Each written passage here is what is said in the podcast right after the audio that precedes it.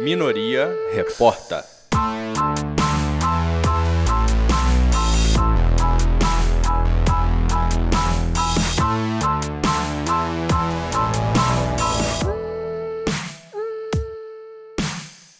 Olá você, seja bem-vindo para mais um Minoria Reporta. Minoria Reporta de número 12. Leandro, o que, que é, primeiramente, a liderança da minoria? Olá, Rafa. Olá, quem está escutando a gente. É, a liderança da minoria, como a gente sempre reforça, é a estrutura regimental aqui da Câmara dos Deputados, que organiza, que estrutura é, os, os partidos que fazem oposição ao governo Bolsonaro. E o Minoria Reporta, o que, que, que, a gente está querendo fazer com esse podcast, Lê? a gente traz aqui os principais fatos da semana sob a, a nossa perspectiva, né, de quem está aqui fazendo a resistência, a oposição. A gente conta um pouco do que, que é a, nossa rotina aqui também, uhum. como, como liderança da minoria. E, enfim, contamos um, um pouco do que a gente está vendo aqui, né, nos bastidores da Câmara dos Deputados. Exatamente. A gente tenta resumir, falar dos principais fatos, mas também comentários, avaliações e também trazendo a palavra dos líderes, dos participantes aí da semana na política aqui no Congresso Nacional. Isso, é legal lembrar que a nossa líder é a Jandira Fegali, né, do PCdoB do Rio de Janeiro, e a gente tem mais 10 líderes, não é isso? É. Acho que são 10 líderes atualmente. Vice-líderes. Vice, isso, vice-líderes, que é do, os partidos que compõem são PT, PCdoB, PDT, PSB, Rede, e pessoal. Exatamente, muito bem, Leandro. Eu não consigo gravar assim na ordem, acho que tem que seguir uma ordem, né, para falar todos. Mas basicamente são os partidos da oposição, né, que fazem essa resistência ao governo Bolsonaro, resistência tão importante em, termos, em tempos de absurdo, né, de adversidades aí que a população brasileira está enfrentando com o governo aí que retira direitos. E essa semana, né, pautas muito importantes. Foi uma semana é, movimentada, como sempre mas também com uma diversidade de pautas, né? Teve assim uma pauta só, né? Foi uma pauta bem corrida, né? É. A gente é. começou na segunda-feira com a presença da Bela Gil, o Greenpeace e várias outras entidades aí que discutem movimento, é, movimentos ambientalistas, é, que discutem a questão do meio ambiente, mas focando nessa comissão geral os agrotóxicos, né, que estão aí sobre intensas liberações. Isso, e até esse destaque, né, para uma agenda na segunda, que é um dia que geralmente a Câmara ainda não está movimentada, né? Uhum. Então a gente já começou aqui na liderança da minoria pautando a agenda da Câmara na segunda-feira. Começou quente. Semana passada foi assim também, e essa semana a gente teve mais uma comissão geral. É...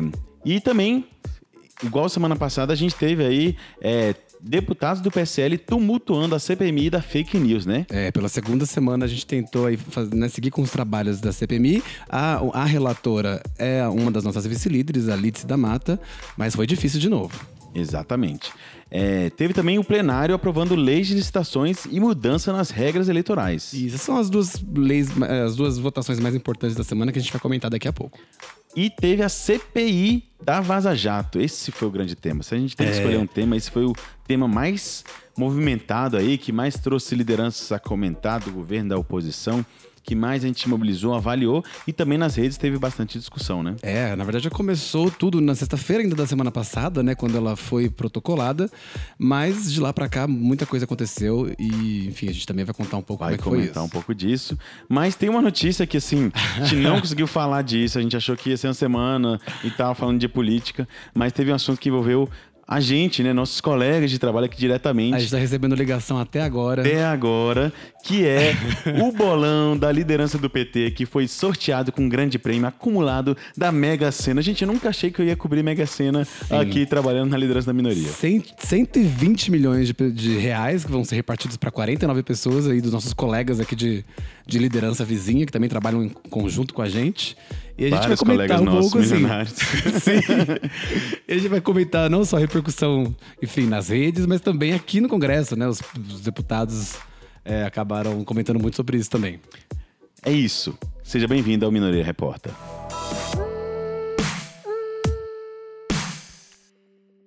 Bom, Rafa, então a gente vai começar aí com as rapidinhas, né? Com aquelas notícias mais é, Pit stop, Pit rapidinho. e a semana começou com uma visita internacional aí, uma delegação da, da China, né, do parlamento uhum. chinês. E a nossa vice-líder Litz da Mata é a, é a representante, né? Ela que é a, a... Na verdade, ela é a vice-presidente do Grupo Parlamentar Brasil-China aqui na Câmara dos Deputados. O presidente é o deputado Daniel Almeida. Só Uhum. que ele estava em missão, então ela substituiu e fez a- essa participou dessa atividade que aconteceu no Salão Nobre. Você que não, não conhece, né, o Salão Nobre, fica ali perto da chapelaria, ali naquela zona central aqui da Câmara dos Deputados. É, na verdade, quem não é de Brasília, Rafa, não entende não nada disso. entende nada. Onde vocês vão se adaptar? Eu que sou de São Paulo, antes de me mudar pra cá, não fazia ideia de como era a, a formação do Congresso. É, é uma sala, é uma sala mais chique, mais pequenininha, que fica ali nos fundos do plenário. Então, Petit comitê, é Petit um comitê, espa- dá pra espaço- fazer uns lança... Geralmente lançamento de frente parlamentar é ali, né? Uhum. É, e fica perto do, do, do, do- do plenário, né? Então, assim, às vezes eles conseguem sair e tal. Foi o que aconteceu também um pouco é, nessa semana. E foi uma atividade interessante, né? Um intercâmbio entre parlamentos também. Então, essa relação parlamentar, de como os parlamentos podem aprender um com o outro, mas também de discussão da agenda, né? Das relações bilaterais, que envolve o comércio internacional, a China, que é um dos principais parceiros comerciais do Brasil. Na verdade, é o principal parceiro comercial. É, e na verdade estava até sendo celebrado 25 anos de parceria, né? Exatamente. É, na verdade, são 45 anos. 45? É, é uma longa relação bilateral. E essa relação, principalmente assim, o mercado é muito forte, né? Principalmente a gente exporta muita proteína animal, né? E, mas assim, a, a própria elite se falou sobre a importância da gente diversificar essas, essas trocas, também que a gente possa exportar é, investimentos em infraestrutura ou receber, né? E também inovação e economia criativa. Então é uma, uma agenda importante, né? Um parceiro comercial muito importante. Também no contexto internacional, que vale destacar, né? Essa disputa entre Estados Unidos e a China, né? Um pouco nessas sanções que estão sendo, né? As cotas estão sendo estabelecidas pelo Trump. Então, assim, foi um pouco também as relações internacionais aí acontecendo. O, a- o Brasil e a América Latina é um mercado muito importante dessa disputa. É, até contextualizando no sentido de que a China, até os governos do PT, era o principal parceiro, talvez ainda, ainda seja, né? Mas o Bolsonaro fez várias declarações é, ríspidas ao governo Uhum. chinês e, e ir à cena de uma forma bem mais é, favorável ao governo americano, né? Então, essa visita do parlamento chinês acaba até sendo importante nesse sentido de ainda manter uma boa relação, né? Exatamente. Depois dessa reunião, né, que teve foto oficial, aquele negócio meio protocolar, um fala chinês do lado, outro fala português do outro, é, eles foram pro, pro plenário. Todo mundo na mímica. É, um pouco na mímica, mas assim, tinha uma tradutora, né? Aquele, um desafio de comunicação, né? E de- logo depois disso, eles fizeram a foto oficial e foram pro plenário. Então foi interessante esse momento também que eles entraram, foram ali atrás do. ali na mesa mesmo, né? Do presidente da, da sessão. E que era a presidenta, no caso, na hora. E foi interessante, aí a, a Liz conseguiu falar, a gente aqui pela liderança da minoria nossas redes, a gente fez um live. Então foi muito, muito interessante aí esse momento, também como as relações internacionais, que é uma prerrogativa principal do executivo, mas também se dão no âmbito do parlamento. Muito bacana, Rafa. E a gente teve também dois momentos é, que envolveu aí é, reitores e reitoras, né? da- da- da- das universidades públicas e federais do país. É, essa agenda de ataques aí do governo Bolsonaro à ciência e à educação superior, é, a gente está tentando reagir aqui no parlamento, né? A liderança da minoria também teve participou de duas ações muito importantes, né? Nesse, nesse âmbito, que foi a visita dos ex-reitores da Andifes, né? Que é a associação que congrega aí os reitores das universidades federais. Então foi muito interessante, eles foram pro plenário, entraram, teve vários discursos muito interessantes, vale a pena dar uma recuperada. Eles entregaram também um manifesto aí em defesa da educação superior pública, né, gratuita e de qualidade, como as pessoas falam aí no movimento estudantil. Uhum, e que tá inclusive ameaçada aí com esse projeto Futuris do, do, do governo, né? Que praticamente privatiza, né? Exatamente. É, privatiza, é, é, eles estão usando uma retórica de coaching aí para fazer ações aí nas universidades federais, mas não tem nenhum ganho realmente para as universidades. Tanto é que boa parte das universidades estão rejeitando, né, seus conselhos superiores estão rejeitando suas essa proposta do Futuris, né? Depois de, dessa atividade, teve uma agenda das reitoras, reunião com a bancada feminina, que discutiu temas, né? Porque não é só porque as reitoras que elas têm que falar só de assuntos de mulher, só de pauta de gênero. Então eles discutiram, elas discutiram, bom marcar, né? É, as pautas aí das crises orçamentárias que as universidades federais estão sofrendo, como fazer frente a isso e como cobrar do governo que honre aí o compromisso que é constitucional com a educação superior pública. Então foi uma atividade muito interessante, falando aí das crises ou da crise orçamentária nas universidades federais, fruto aí de um desmonte mesmo promovido por esse ministro e esse governo Bolsonaro. Então a gente está acompanhando isso e foi muito interessante ver que as mulheres também, que as reitoras estão preocupadas com esse tema. É, porque a, a gente tá resistindo, né, a questão da educação, mas também existe aí um viés machista e excludente às mulheres. Então, com certeza, essa visão das reitoras diante dos cortes e do, do desmonte da educação também tem um, uma, um, um recorte diferenciado, né? Exatamente. Depois disso, teve também a visita à CNBB que você, Leandro, foi acompanhando a deputada Jandira Fegali. Sim, a gente acabou indo essa semana visitar lá na sede nacional da Confederação Nacional dos Bispos do Brasil, né? E recentemente foi eleito o Dom Valmor de Oliveira aí como novo presidente da CNBB. Então, na verdade, foi mais uma visita, acho que para tanto parabenizar pela pela eleição, né, mas também para sinalizar as pautas, né? A campanha da fraternidade, que é uma para quem não conhece, a Igreja Católica tem todo ano, né, uma campanha mundial, né, que o Vaticano determina, né? E a campanha da fraternidade desse ano ela trata justamente de políticas públicas, né? E a gente está vivendo um, num momento de desmonte também das políticas públicas, então a, a, a, a campanha da igreja católica está dialogando também com a militância que a gente tem vivido, né, de resistência aqui nesse cenário de vários retrocessos, né? Uhum, exatamente. Então, uma agenda importante, foram outros é, deputados também participaram dessa Sim, atividade. foram, na verdade, vários deputados de vários, várias banca, de vários partidos diferentes da oposição. Também foram presidentes e vice-presidentes partidários, né? Que não, não são deputados, mas que estão aí na frente dos partidos. E outro um assunto também que foi muito é, tocado foi a questão da Amazônia. Né? A Amazônia sempre está voltando aqui na nossa pauta, porque ainda é um assunto recorrente, né? E daqui a pouco vai rolar o Sínodo da Amazônia, que foi convocado pelo Vaticano, pelo Papa Francisco, e o foco do debate é justamente o que está acontecendo lá. O desmatamento, a forma que está sendo tratada a nossa floresta, né? E vai ser com certeza algo que o mundo inteiro vai ficar de olho.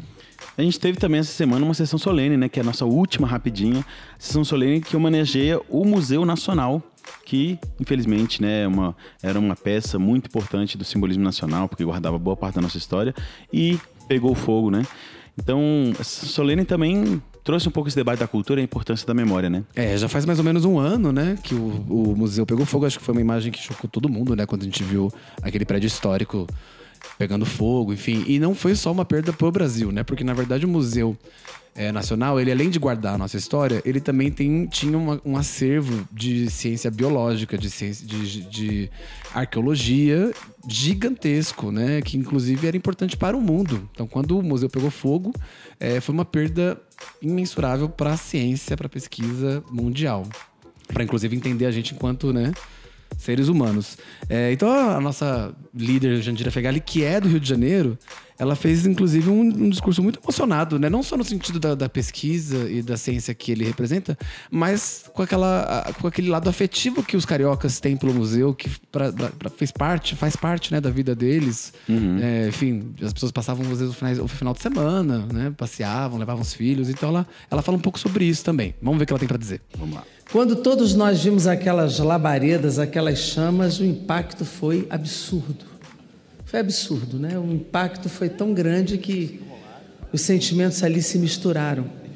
E parece que precisa de uma tragédia para chamar a atenção do mundo, do parlamento brasileiro, do Brasil, sobre a importância de se cuidar do patrimônio que é um patrimônio não apenas histórico, mas científico e tão importante não só para o resgate da história, mas para o futuro.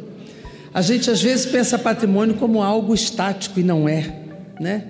A gente está falando de futuro, a gente está falando de desenvolvimento, a gente está falando de inovação, a gente está falando de relações intergeracionais, a gente está falando de muita coisa junto, né? A gente está falando de história mundial, a gente está falando de pesquisa. Então, sinceramente, eu acho que nós aqui conseguimos dar respostas muito rápidas. Voltando aí, né, agora entrando nos principais temas da semana, a gente vai falar de um tema que começou a semana com tudo acelerado, antes do tempo, né, normalmente acontece, que foi uma comissão geral sobre o uso dos agrotóxicos. Então, tá uma intensa discussão aqui na Câmara, tem projetos a favor e projetos contra é, a liberação de mais agrotóxicos. É, isso dentro de um cenário que o governo está liberando aí vários agrotóxicos, tem sido notícia aí durante a semana, mas a gente teve uma comissão geral, que é um momento em que a Câmara escuta é, especialistas contra e a favor, um tema, uma proposta, para avaliar, para a sociedade poder contribuir nesse tema. Então, formou-se essa comissão geral dos agrotóxicos. Na semana passada a gente teve uma comissão geral também, não sei se você lembra, sobre a Amazônia. E a gente está aí acompanhando essa pauta. A gente, pela liderança da minoria, indicou alguns nomes e ficou muito feliz de poder participar desse debate, né? É, entre as pessoas que a gente convidou foi a apresentadora e nutricionista Bela Gil, que é uma Uhum. ativista, né, do, dessa questão da, dos agrotóxicos. Antes da gente chamar a fala dela, só vamos eh, lembrar que nesse momento, assim, nesse contexto que a gente está vivendo agora, o governo Bolsonaro só nesse ano já liberou 325 novos agrotóxicos. Uhum. Isso é um número, assim, absurdamente alto. Já é uma, bem maior que o que foi liberado nesse mesmo período do ano passado.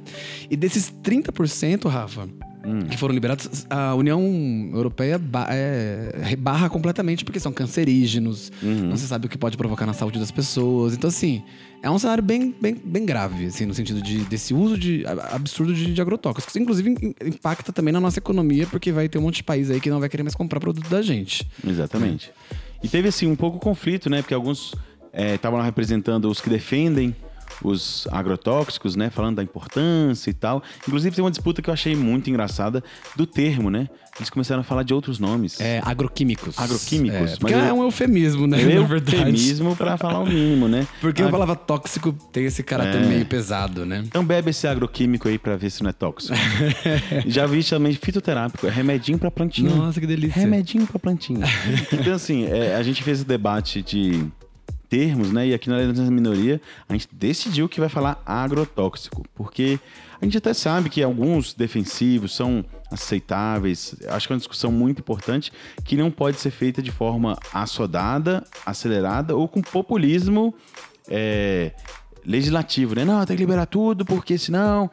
Então, assim, tem que ser feito com uma discussão séria, que a Anvisa já não era assim a melhor coisa do mundo, né? Mas tinha um processo, né? Sim. O governo Bolsonaro parece que orgulhosamente está destruindo esse processo para liberar geral.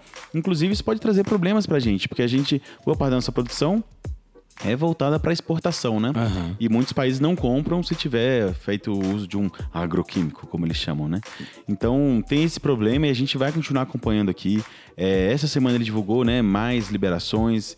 É, parece que é uma linha política desse governo, né? Que nomeou, que queria botar o Ministério da- do Meio Ambiente dentro do Ministério da Agricultura. Então, logo deixando assim, que a prioridade é a produção, acima de tudo, os ruralistas, a bancada mais da mamata possível aqui, acima de tudo. Então, a gente vai acompanhar esse tema. E essa comissão geral foi muito interessante, né? A gente aqui, pela liderança da minoria, a gente conseguiu entrevistar algumas participantes do, dessa comissão geral, um representante do MST, do Greenpeace, teve também a Bela Gil, que eu vou te falar que foi muito legal entrevistar, porque eu vejo na TV. e Ela é "Ai, muito simpática, Ela é né? muito simpática, velho. E ela é pequenininha, assim, eu vejo na TV, nossa, que mulherão. Porque não é temos nenhuma gente iniciativa que diga que daqui a teve um debate 10 muito ou 20 interessante que anos o brasileiro vai ter live, oportunidade também de comer sem veneno, de acessar esse alimento. agora. Por quê? Só estamos pedindo aqui por uma política séria, capaz de organizar essa transição e estimular sistemas sustentáveis de verdade. Eles já existem.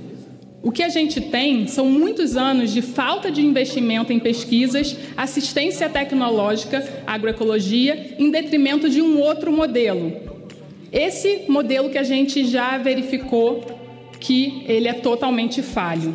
Enquanto o Brasil caminhou para deixar essa agricultura convencional cada vez mais produtiva e cada vez mais impactante, sistemas verdadeiramente capazes de dar conta da produção de alimentos sem destruir a natureza não receberam nada. A terra, que é tão generosa com a gente, também tem o seu limite. Outra agenda muito importante dessa semana foi mais uma etapa, mais uma semana intensa na CPMI da fake news. A CPMI, como a gente explicou semana passada, é uma comissão parlamentar, comissão mista parlamentar de inquérito. É, como, é o contrário, comissão parlamentar. Não, Mista de inquérito. Mista de inquérito. CPMI. Isso. CPMI, isso. exatamente. Mista quer dizer que é queijo e presunto. Não.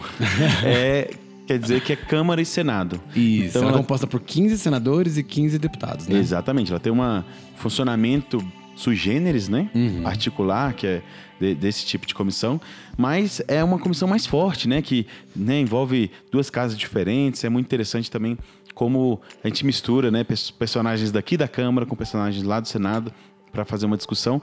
E é uma comissão de inquérito. O que, que significa? Eles estão investigando, tem poder de investigação, de requerimento de convocação. Então é muito interessante isso também. porque é um tema que é muito caro, né? A CPMI da fake news vai falar de eleições, de bullying. O que mais, Lê? É, de várias coisas, né? Na verdade, é... essa é a grande questão, né? A, a CPI, ela é ampla, ela... Os próprios...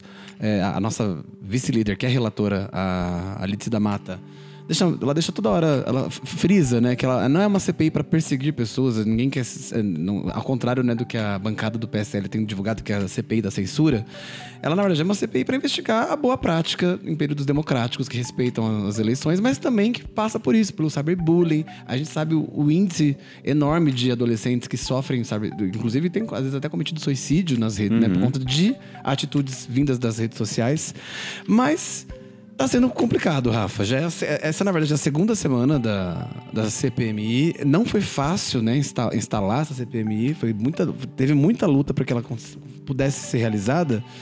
É, mas, enfim, o PSL indicou ali várias, assim, a sua tropa de choque mais feroz e mais voraz para defender o Bolsonaro. Sem que o Bolsonaro já tenha sido é, acusado de nada, ou seja, né? Isso tem gerado um- uma dúvida nas pessoas. Por que eles estão tão na defensiva assim? E ele botou os dois. Botaram, né? O PSL botou os dois filhos dele na comissão. Então tá o senador Flávio Bolsonaro e o deputado Eduardo Bolsonaro. Ou seja, ele tá blin, tão blin- tentando blindar. E ainda tem a tropa de choque toda, né? Que fica lá fazendo aquele. É, toda aquela galera. E assim, eles realmente fizeram, usaram, como eles né, mesmos disseram, todo kit obstrução possível pra não permitir o trabalho da. ser realizado o trabalho da, da CPMI. Não realmente. Não, não- a única coisa que foi possível foi a, a- a nossa vice-líder Lídice da Mata ler o, o- o cronograma de trabalho dela, né? Mas não, não se votou nada, né? Não, não- não se- não foi possível ha- haver um diálogo com eles.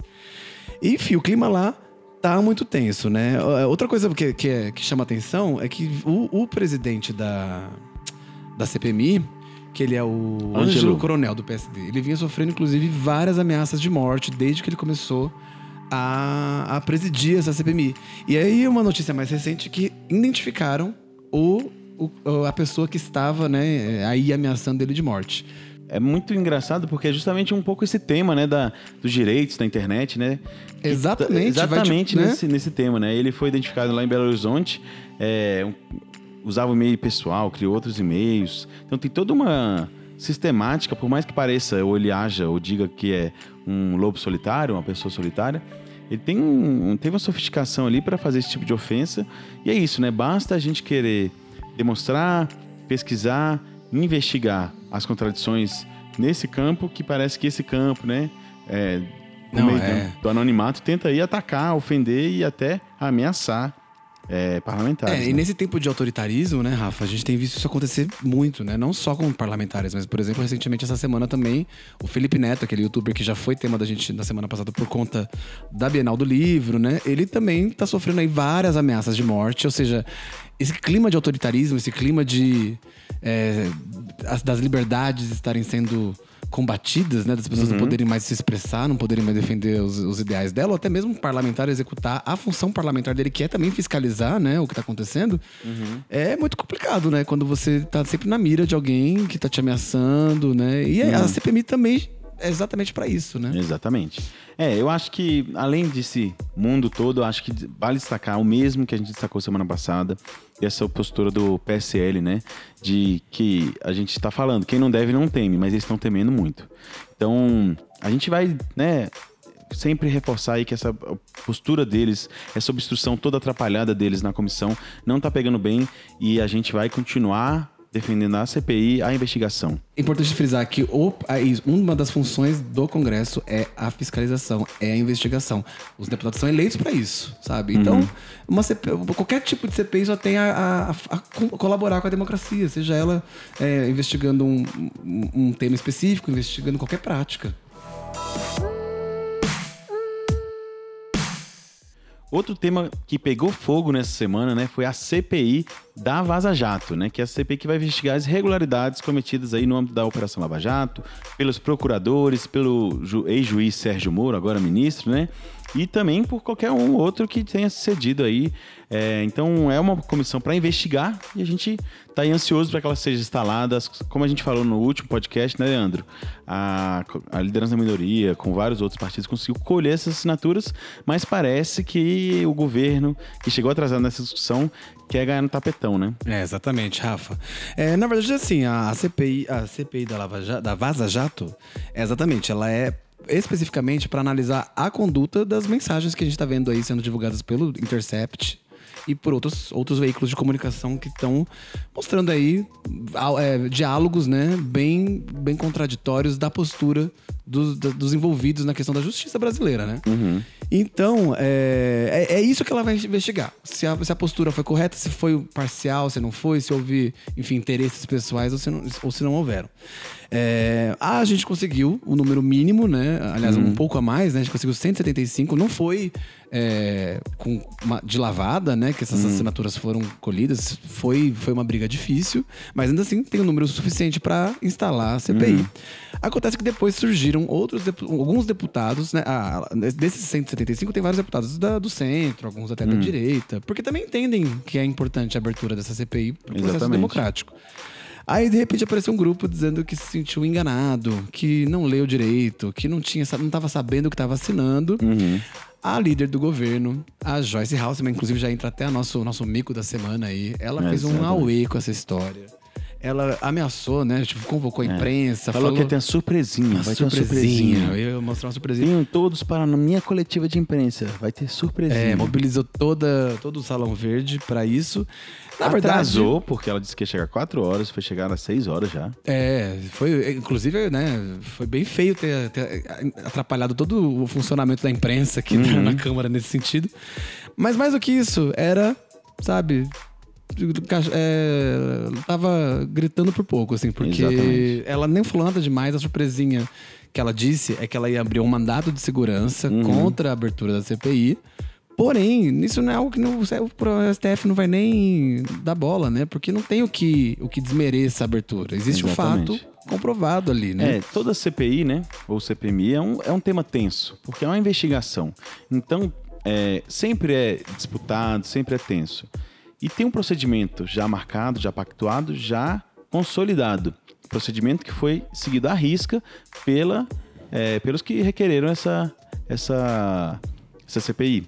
Então, ela tá tentando ganhar no tapetão, mas no fundo ela sabe que não vai prosperar. E usando argumentos muito Tá terríveis. querendo ganhar tempo, né? É, Ganhar tempo. e falar pra plateia também, né? Que não entende muito aqui como é que funciona a Câmara. E o mais triste é que ela usou argumentos muito ruins mesmo, né? Eu acompanhei essa coletiva dela, inclusive queria pedir um adicional de insalubridade aqui, né? Porque não é todo dia que... E ela ficava falando pra mim, eu falei, ah, eu vou perguntar. Não. Entendeu? Eu vou, eu vou falar com essa mulher porque é muito patético. Primeiro ela começou a falar que eles assinaram sem ler e não sei o quê, como se, assim...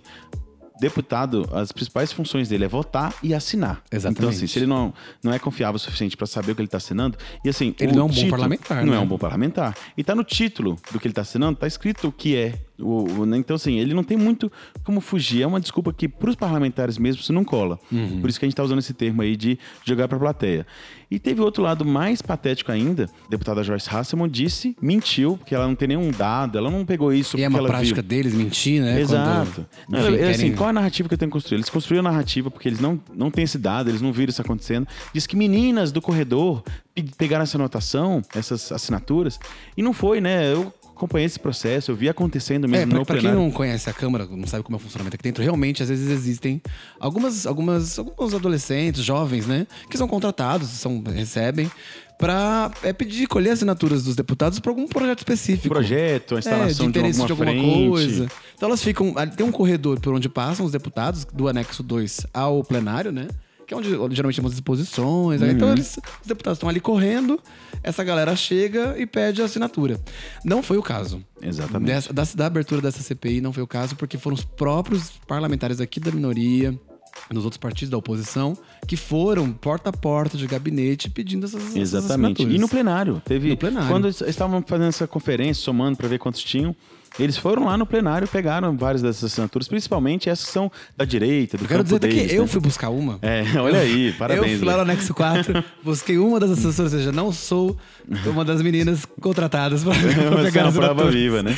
Não, e assim, é, é muito louco porque o.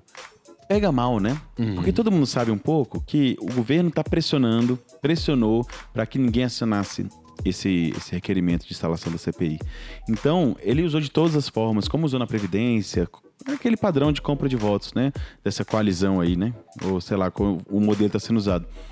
E muitos é, queriam a, a CPI, mas não queriam admitir para o governo. Então eles estão inventando aquela desculpa, né? Ah, não, fui enganado, não foi por querer, não é bem assim, achei que era outra coisa. Então, assim, a Joyce foi enganada nessa história. Ela não teve a capacidade de perceber que isso estava se formando no plenário da Câmara. Foi um processo que tomou mais de dois meses, né? Que a gente vê essa conversa rolando aqui, da instalação Sim. da CPI. E foi feito todos os procedimentos legais, né? Não, e ainda depois das assinaturas, Rafa, os deputados ainda tinham 24 horas, aqueles que quise- quisessem é, recusar, ah, não, mudei de ideia, não quero mais, tiveram 24 horas pra fazer, né? E não fizeram também, né? Exato. Não, e assim, a gente tinha esse número, mas é, algumas assinaturas, às vezes a caligrafia fica diferente, né? Não foram aceitas. É padrão, sempre acontece. É, e a gente não pode incluir novas assinaturas. Uhum, não pode nem tirar nem nem tirar, nem incluir, porque senão vira aquele, aquela bagunça, né? Um querendo comprar, outro. Então, assim, por procedimento, não pode retirar nem adicionar. Então, tem vários outros deputados que queriam também adicionar e falaram, pô, não fiquei sabendo, não deu, não, não, não assinei a tempo, achei que. Entendeu? Então, assim, é um, é um procedimento já consolidado na Câmara e o governo está falando para a plateia, enganando, principalmente as pessoas que não acompanham aqui muito como é que funciona na Câmara. É, mas eu vou te falar assim, foi muito patético o comportamento da líder do governo e a- ela não respondeu as perguntas que a, Jandira fez ou até que a Alice é, fez lá no plenário. né? Ela fez mais um show midiático para falar para a base dela, para tentar falar para o governo, olha, eu não dormi no ponto não, viu? Eu fiz o que tinha que Tentou limpar meio que a barra dela, A- né? limpar a barra dela e a gente vai ter vários capítulos disso aí. A gente tá aguardando, Tá só né? começando, né? É, a gente Porque quer... o- agora, na verdade, tá com o Maia, né? O Exatamente. Rodrigo Maia, presidente aqui da Câmara, pra ele ver se ele instala ou se ele não instala a CPI, porque também depende dele agora, É, né? ele tem agora a fase da análise de mérito, que ele tá aí esperando um pouco, a gente não sabe exatamente o que se passa na cabeça dele, mas... Ele analisa vários pontos de interesse, né? Exato. Todos os, os- as demandas, necessidades, os requisitos do de uma instalação de CPI já estão completos, né? O objetivo, o objeto é muito claro, tem um fato objetivo e a gente está ansioso para poder investigar e não é condenar, né? Não- Exatamente. Já não, não parte com condenado. Inclusive, há várias declarações já foram feitas que a oposição não, não tem, não cobra que seja ela, a- alguém da oposição mesmo, assim, para presidir ou para relatar essa comissão. Então, te- ter essa abertura é uma investigação ampla, porque os fatos estão aí na mídia, foram revelados. E tá comprovado que é verdade, né? Assim, Exatamente. Não tem como contestar. Com por mais que chancela de vários meios, não. né? O próprio Moro já se contradisse várias vezes. Mas acho legal, Rafa, a gente mostrar um pouco do que foi essa, essa tensão, porque rolou ali um, uma- um embate muito forte entre a líder do governo, que é a Joyce, Joyce Halseman, e a nossa líder aqui da minoria, que é a Jandira Fegali. As duas chegaram ali a. é, di- di- não né, dividir a fala no, né, no microfone, não exatamente no mesmo microfone, mas naquele momento ali no plenário. A Joyce falou, a Jandira rebateu. Vamos escutar como é que foi esse embate. Ah, e além disso também a Alice também entrou, a nossa vice-líder Alice Portugal, do PCdoB da Bahia, também defendeu a Jandira ali no meio de uma confusão que estavam, enfim, falando coisas que não eram verdades. Vamos escutar como é que foi essa, esse embate.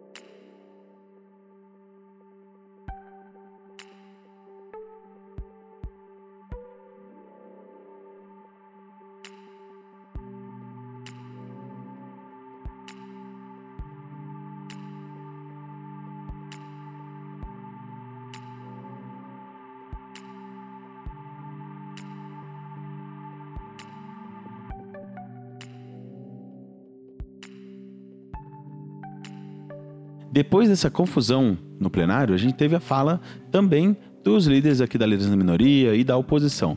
A gente vai escutar agora o deputado José Guimarães, que é da vice-liderança aqui da minoria, que fala um pouco sobre É isso lá, também. do, lá do PT de Ceará, né? PT cearense.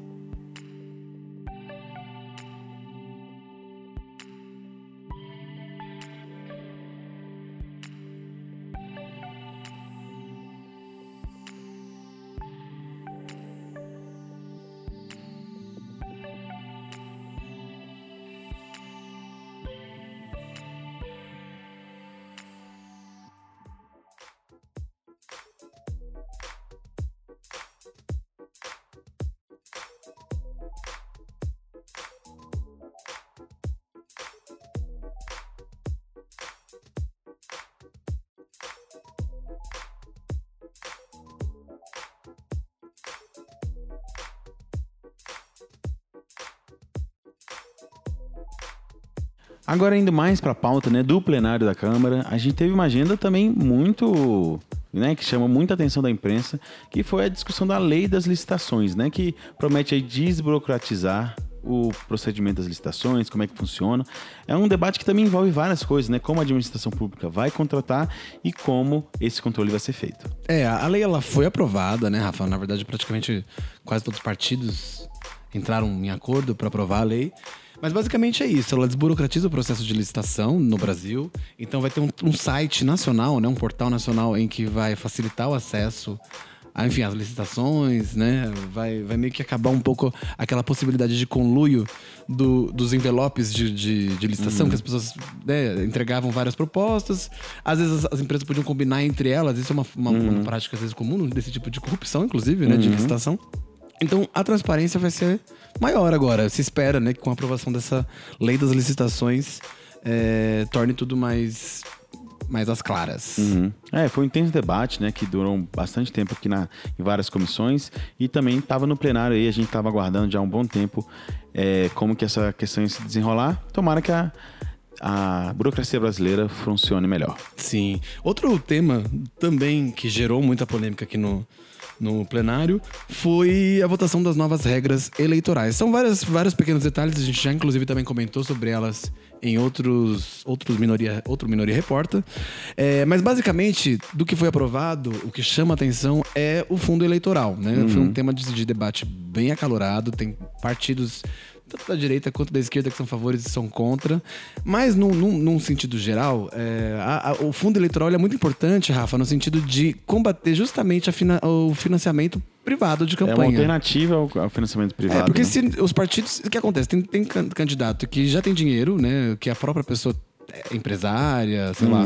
Ou que tem aí alguém que patrocine que é, financia a campanha dela. Então, isso fica des- des- des- é, desregulado, né? Desba- não tem, bala- não tem A competição equilíbrio. fica enviesada porque um cara tem mais dinheiro, né? Então, Ele consegue é investir mais em campanha, em projeto, em né, material, né? Exatamente. Então, assim, é uma maneira de tentar é, equilibrar as campanhas, mas uma intenção, uma discussão muito intensa, né? Também o valor dessa, desse fundo. O governo teve uma proposta, aqui a gente teve uma discussão muito intensa, e nas redes sociais isso também foi um assunto muito quente. Isso, é. Por fim, é isso. Tá aprovado a, a, a regulamentação do fundo partidário para as, para as eleições. E a gente guardou pro final o tema mais interessante da semana, que sinceramente eu não superei ainda, eu não tô sabendo lidar. É, porque é eu comecei, tema... a gente ficou feliz quando soube, mas depois começou a ficar meio triste. É, é, o que aconteceu? No meio da- das discussões do plenário, eu tava acompanhando Do e tal. Do nada começou a conversa aqui, né? Aqui gente dentro começou- ainda, começou ainda falando, ninguém sabia, né? Ninguém sabia, começou falando, não, parece que o pessoal lá do PT ganhou Mega Sena. Eu falei, ah, quando. Nada a ver, velho. Quando a pessoa ganha assim, não sai falando, né? Mas não, parece que ganhou mesmo. Aí ficou uma discussão aqui, né? E aí a gente. Estranho, né? E o povo começou a mandar mensagem, uns gritos aí nos corredores, e a gente. O que, que tá acontecendo e tal? Tá todo mundo doido. Não, parece que ganhou mesmo, parece que ganhou mesmo. O negócio foi crescendo, o negócio foi crescendo. E aí foi, foi um negócio assim. Impossível de segurar, né? Aquele grito saiu do fundo da garganta. Não, e é aquela coisa que a gente que não ganhou, a gente não imagina viver, né? Tipo, É. no sentido de Imaginar, estar eu do imagino. lado Ima- ah, sim. Não, isso, você está vivenciando aqui, de, de repente, a liderança do PT sob o governo Bolsonaro, sob a caixa comandada pelo Bolsonaro, ou seja, o Bolsonaro vai ter que desembolsar 120 milhões de reais para pagar 49 petistas, né? É o que está sendo mais comentado. É, e foi algo você não quer. Parece que como a- a Vera Magalhães, a jornalista, comentou isso, né? É, é- parece que o Brasil de 2019 está sendo escrito numa sala de roteirista. É, exatamente. E roteiristas malucos, usuários de drogas, drogaditos, né? E muito criativos, porque sinceramente, né? O, Que plot twist é esse? exatamente que plot twist. É, virou Bacurau esse, esse Congresso Nacional, entendeu? Porque acontece de tudo. É um Sim. filme do Tarantino, entendeu? Então, assim, foi muito louco mesmo, porque a gente tava aqui e começou esse burburinho, a gente falou, não, isso não rolou, não rolou, rolou, não rolou, fulaninho ganhou, fulaninho ganhou. E pense, gente, é, são 49 pessoas, acho que um pouco menos, porque alguns compraram mais de uma cota, mas pessoas que a gente convive aqui no, dia, no dia a dia, Cada né? um ganhou por volta de 2,4 milhões. Isso, cada de reais, cota né? foi por aí. Mas é, foi basicamente assessoria técnica. Então, assim, a pessoa que ajuda a formular projetos de leis, propostas, discursos sobre temas da área técnica, né? O cara que é é de direito, o cara que é de economia. Não vou ser muito específico, até porque É, vai gente- vindo os- as, as pessoas Mas na, tem um, um fato legal aí que também, assim, na verdade esse bolão da galera lá do PT, eles fazem, pelo que a gente ficou sabendo, há uns 10 anos, né? Você já Tipo, foi chamado pra. Não, ainda não foi. Menos mal, Que né? pena, Porque que tivesse sido chamado e não tivesse Jogado. jogado, então- É, na verdade, por que a gente não fez um bolão aqui na na liderança verdade, eu até postei no Rafa? bolão, mas foi no bolão errado. Ah, poxa vida. Aí é isso, eles estão há 10 anos jogando. E, inclusive tem uma atitude muito legal, né? Porque tem as copeiras ali da, da liderança que elas jogavam sempre. Só que Uhum. aquilo, né, cara? Você tá jogando há 10 anos, 10 reais toda semana, não sei qual que é a frequência. Uhum. Essa, justamente nessa, elas decidiram não jogar. Exatamente. E aí que eles fizeram vão dividir com elas Não, também. né? Ou que eles ganharam. Gente, mas que, que super notícia, né? Gente, E parou, parou, Parou tudo. tudo. inclusive esse assunto chegou no plenário. A gente já tava na expectativa. Acho que foi até o Kim Kataguiri que Foi levou, Kim né? Pela Kataguiri que primeira levou vez. a primeira vez, exatamente. Fazendo piada, obviamente. Fazendo piada. Foi, velho, foi ótimo. Na boa, gente. Eu não sei como descrever. É só o prazer de estar vivendo uma situação tão, sabe, surreal como essa, aqui de dentro. surreal. Fulaninho ganhou, não ganhou, fulaninho ganhou. Não, Ixi, e caramba. começou, gente, aqui dentro da liderança da minoria, era isso. Os nossos amigos aqui de trabalho, nossos colegas aqui, ligando pras pessoas. Você, você ganhou, você apostou, você tá entre os... os- E a gente começou, né, Rafa? Uhum. É, porque a gente tá na minoria, o povo acha que a gente é petista. Ah, né? é, acho que todo, é, todo, a gente tá todo mundo aqui é do PT. E É. aí, na verdade, as pessoas começaram a mandar mensagem pra gente, amigos, meus amigos de São Paulo. Não, meu Instagram, velho, não, não parou. não parou mesmo. Eu até postei no Facebook, gente, eu não ganhei, desculpa. assim, Seja meu amigo pelo que eu sou, né? É. então a gente revisitou todos esses, esses lendas, essas histórias que giram em torno do prêmio da Mega Sena, né? O cara que é assassinado, pessoa que some, e aquele assunto gostoso que todo mundo aparece da Mega Sena pra fazer isso, que é o que você faria se ganhasse tantos milhões de reais? Nossa, Então boa discute- pergunta pra gente deixar aqui pra quem tá escutando. Exatamente, exatamente. Agora eu fiquei doce igual caramelo.